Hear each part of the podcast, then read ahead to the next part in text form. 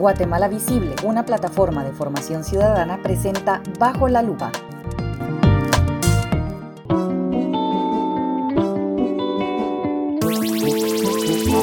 Si te interesa conocer y aprender más sobre los acontecimientos que definen el rumbo de Guatemala, este es el podcast para ti. En este espacio compartimos información, analizamos y tratamos de explicar algunos procesos políticos y jurídicos que suceden en el país. Acomódate que ya comienza Bajo la Lupa, un podcast de Guatemala Visible.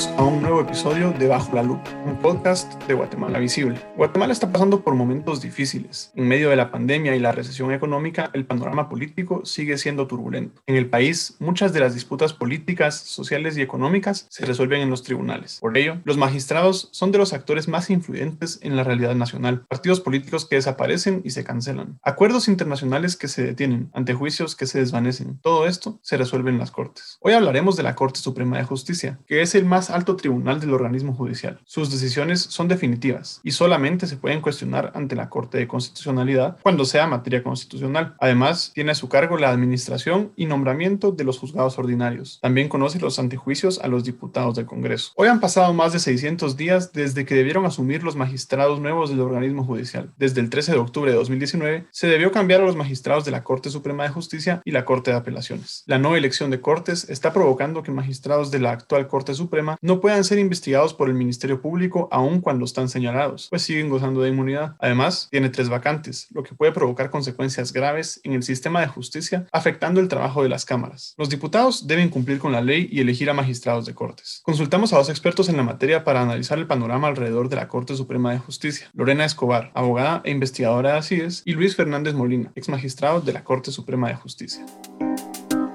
Ha pasado ya más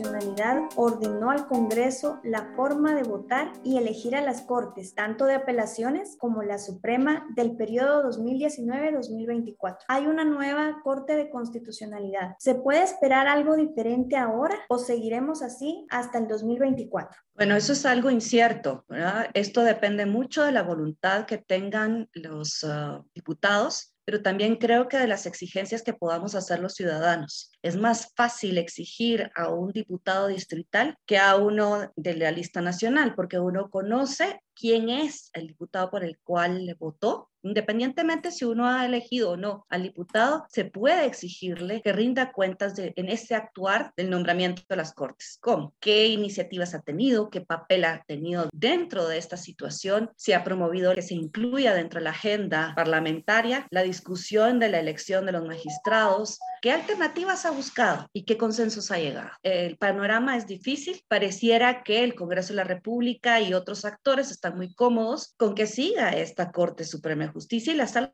de apelación. Recordemos que las salas también son muy importantes en esta cadena de justicia, porque además ellas dentro de la justicia ordinaria normalmente tienen la última palabra en cuanto a las decisiones que se toman dentro de los tribunales.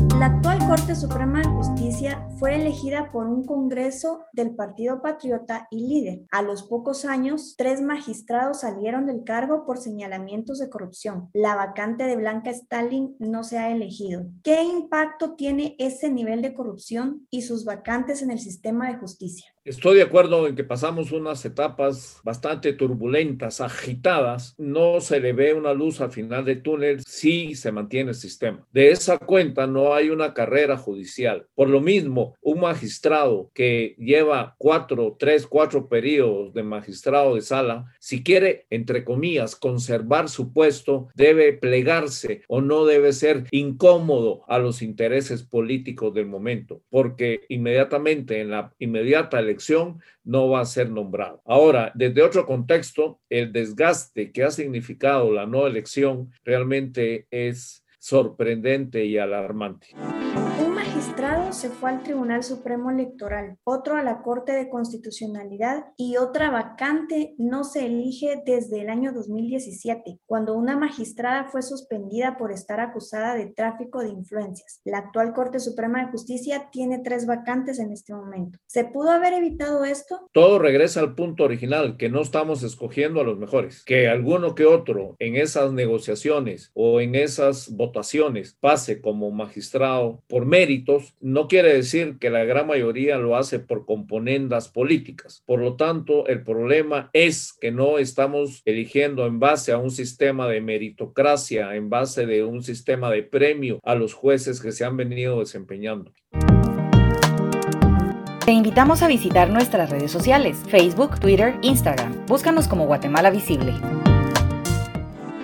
Licenciada, se habla de reformar la ley antes de elegir. ¿Es una salida viable? ¿Cómo lo considera usted? Aquí hablamos básicamente de dos cuerpos normativos. Uno es la Constitución Política de la República, que veo inviable en ese sentido. No hay todavía consensos en cómo debe ser el procedimiento. Si es un órgano directo el que va a elegir a la Corte Suprema de Justicia de las salas de apelación o si todavía permanece una especie de filtro como son las comisiones de postulación. Aún se habla mucho de que ya las comisiones de postulación quedaron sin vigencia, que ya no son útiles para el país, han sido capturadas por las mafias y eh, el tráfico de influencias y todo lo que hemos visto. Sin embargo, tampoco hay un consenso en quién debe ser entonces, ¿va? no son las comisiones de postulación, ¿qué otras alternativas hay? Y una tercera es por el Consejo de la Carrera Judicial. Y aún así, no hay condiciones de acuerdos establecidos. Si se quiere pensar en reformar y mejorar la carrera judicial y la elección de las cortes, también como un paso a fortalecer el organismo judicial, todavía no hay un método en donde todos estén de acuerdo. El variar la forma en que se elijan y establecer mejores controles a través de la ley de comisiones de postulación se ve más viable jurídicamente y políticamente. Requiere menos condiciones que cumplir que una reforma constitucional. En la reforma a la ley de comisiones de postulación se mantiene, por supuesto, el mismo método y finalmente el actor decisivo no dice nada al respecto, que es el Congreso de la República, ni hay tampoco una voz o una, una propuesta que venga también de la Asamblea de Jueces y Magistrados. ¿Qué se puede esperar de esta Corte Suprema de Justicia si no viene del Congreso ese cambio? Hablar del cambio coyuntural, pues que elijan rápido, pero el cambio estructural es necesaria una reforma constitucional. Y ahí estamos hablando de otro tema muy profundo y, y muy trascendental. Se emitió una ley de comisiones de postulación, pero de poco sirvió realmente. Mientras no exista un sistema de evaluación del rendimiento de jueces y de magistrados, del el ejercicio profesional independiente, mientras no haya parámetros para evaluar la elección y la votación va a ser en base a otro tipo de criterios y no de méritos. O sea, hay criterios de evaluación que la propia ley de la carrera judicial establece, pero no se implementa y se deben desarrollar otros con parámetros más técnicos para definir el buen rendimiento de un juez en su juzgado o de un magistrado en el cuerpo colegiado de una sala acerca de una reforma constitucional. Ese es un tema complejo, como usted bien lo mencionaba. ¿Qué se puede hacer en ese aspecto entonces para que la Corte Suprema de Justicia funcione como debe funcionar? Hablamos de dos escenarios. Escenario uno con reforma constitucional, pero creo que es una gestión muy ambiciosa que de momento es difícil contemplar y pueden suceder muchas cosas. Por eso se le tiene temor a una reforma constitucional. Pero algo interesante con las gestiones que hizo la FESI en las comisiones paralelas es una gran curiosidad cómo van a ser las próximas elecciones en la Corte Suprema de Justicia, tomando en cuenta este ejemplo que dejó la FESI en el sentido de dar seguimiento a esos concursos, a esos oscuros convenios que se hacían, tomando en cuenta la tecnología, porque ahorita todo está grabado, todo está escuchado. En todo caso, en el 2000 24 de nueva elección para tener opción de calificar candidatos desde ya. No nos limitemos a solo quejarnos y, y que el sistema propongamos. Ya deberían irse implementando parámetros de calificación de buenos jueces, de buenos magistrados y de buenos abogados en el sentido de ejercicio independiente. Con dos años de anticipación, creo que sí podemos diseñar que tal vez ayude a alguna entidad de cooperación internacional a crear parámetros para poder calificar. Te invitamos a que dejes tus comentarios e interactúes con nosotros sobre este tema.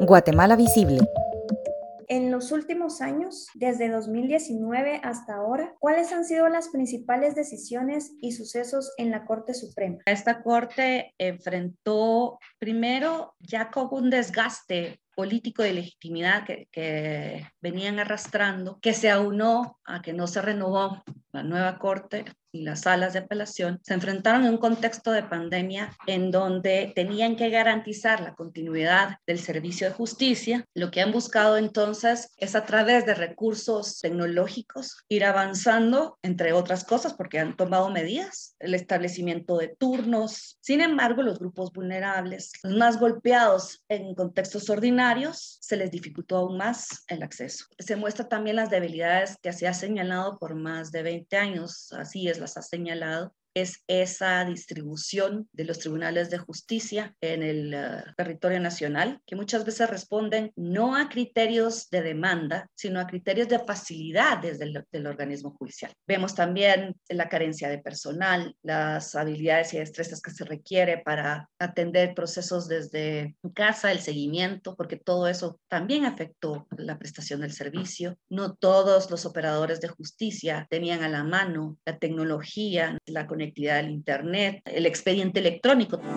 los efectos que tiene no tener una corte nueva. Estamos hablando de aspectos administrativos que al final tienen repercusiones en la aplicación de la justicia. Además, las salas de apelación, los magistrados de salas de apelación, hay un buen número que forman parte de este listado que tiene el Congreso para elegirlos, que están en ejercicio de la magistratura y por ende de una u otra manera están comprometidos con sus electores, más que en otras ocasiones, porque están pendientes ahorita de un hilo. Si me quedo, puede ser que sean objeto de presiones y de mm, algún tipo de chantaje. Su independencia judicial está más vulnerable que en otras ocasiones. Y entonces son más susceptibles de ser presionados, cosa que no beneficia para nada la aplicación de la justicia.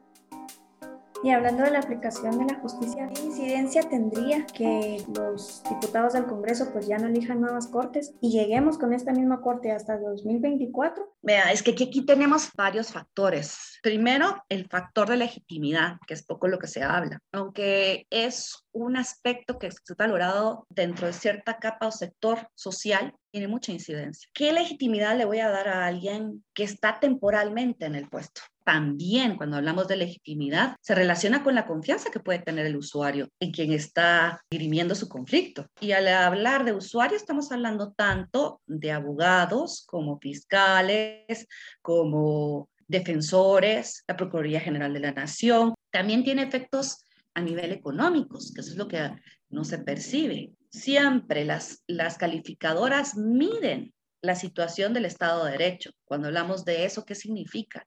Si las normas se cumplen, si están bien organizados, si hay normas claras y si es necesario que, se, que existan sanciones, que estas sanciones sean claras y definidas por actores imparciales. Estamos hablando entonces que si el Congreso de la República no cumple ni siquiera la ley, la constitución, ni cumple con los procedimientos, ¿qué calificación podemos dar cuando se dice, bueno, esto afectará la inversión?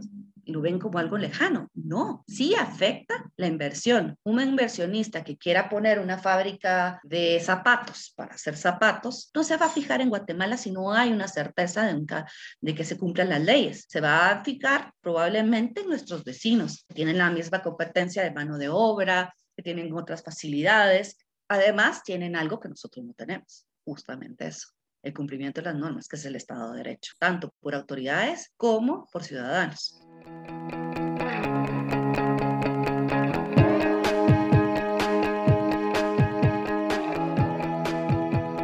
La Corte Suprema de Justicia es una institución seria y compleja. Además de ser quienes deciden muchas de las disputas que se dan en los juicios ordinarios y la Corte de Apelaciones, los magistrados tienen a su cargo la administración de todo el sistema de justicia, desde los salarios de los jueces y su régimen de disciplina hasta la gestión de los edificios y su funcionamiento. El último año no ha sido nada agradable para el guatemalteco promedio, y mucho menos para los que están siendo usuarios del sistema de justicia. Gestionar con poco personal por la pandemia, así como transitar a modelos virtuales, es un reto enorme que difícilmente puede asumir una corte tan desgastada como la actual. A su vez, nos encontramos en una parálisis de funciones y de investigaciones, pues hay magistrados señalados de delitos que no conocen las acusaciones hechas a los diputados también señalados y viceversa. La actual Corte Suprema de Justicia no solo tiene el problema de llevar más de un año fuera de funciones, sino de no contar con todos los magistrados y de tener poca credibilidad ante la ciudadanía en cada una de sus decisiones. Renovar las Cortes es urgente, pero más urgente es que la ciudadanía siga de cerca sus funciones y exija un buen trabajo, cumpliendo con la justicia de forma transparente. Visita nuestra página web guatemalavisible.net y entérate de los procesos importantes del país.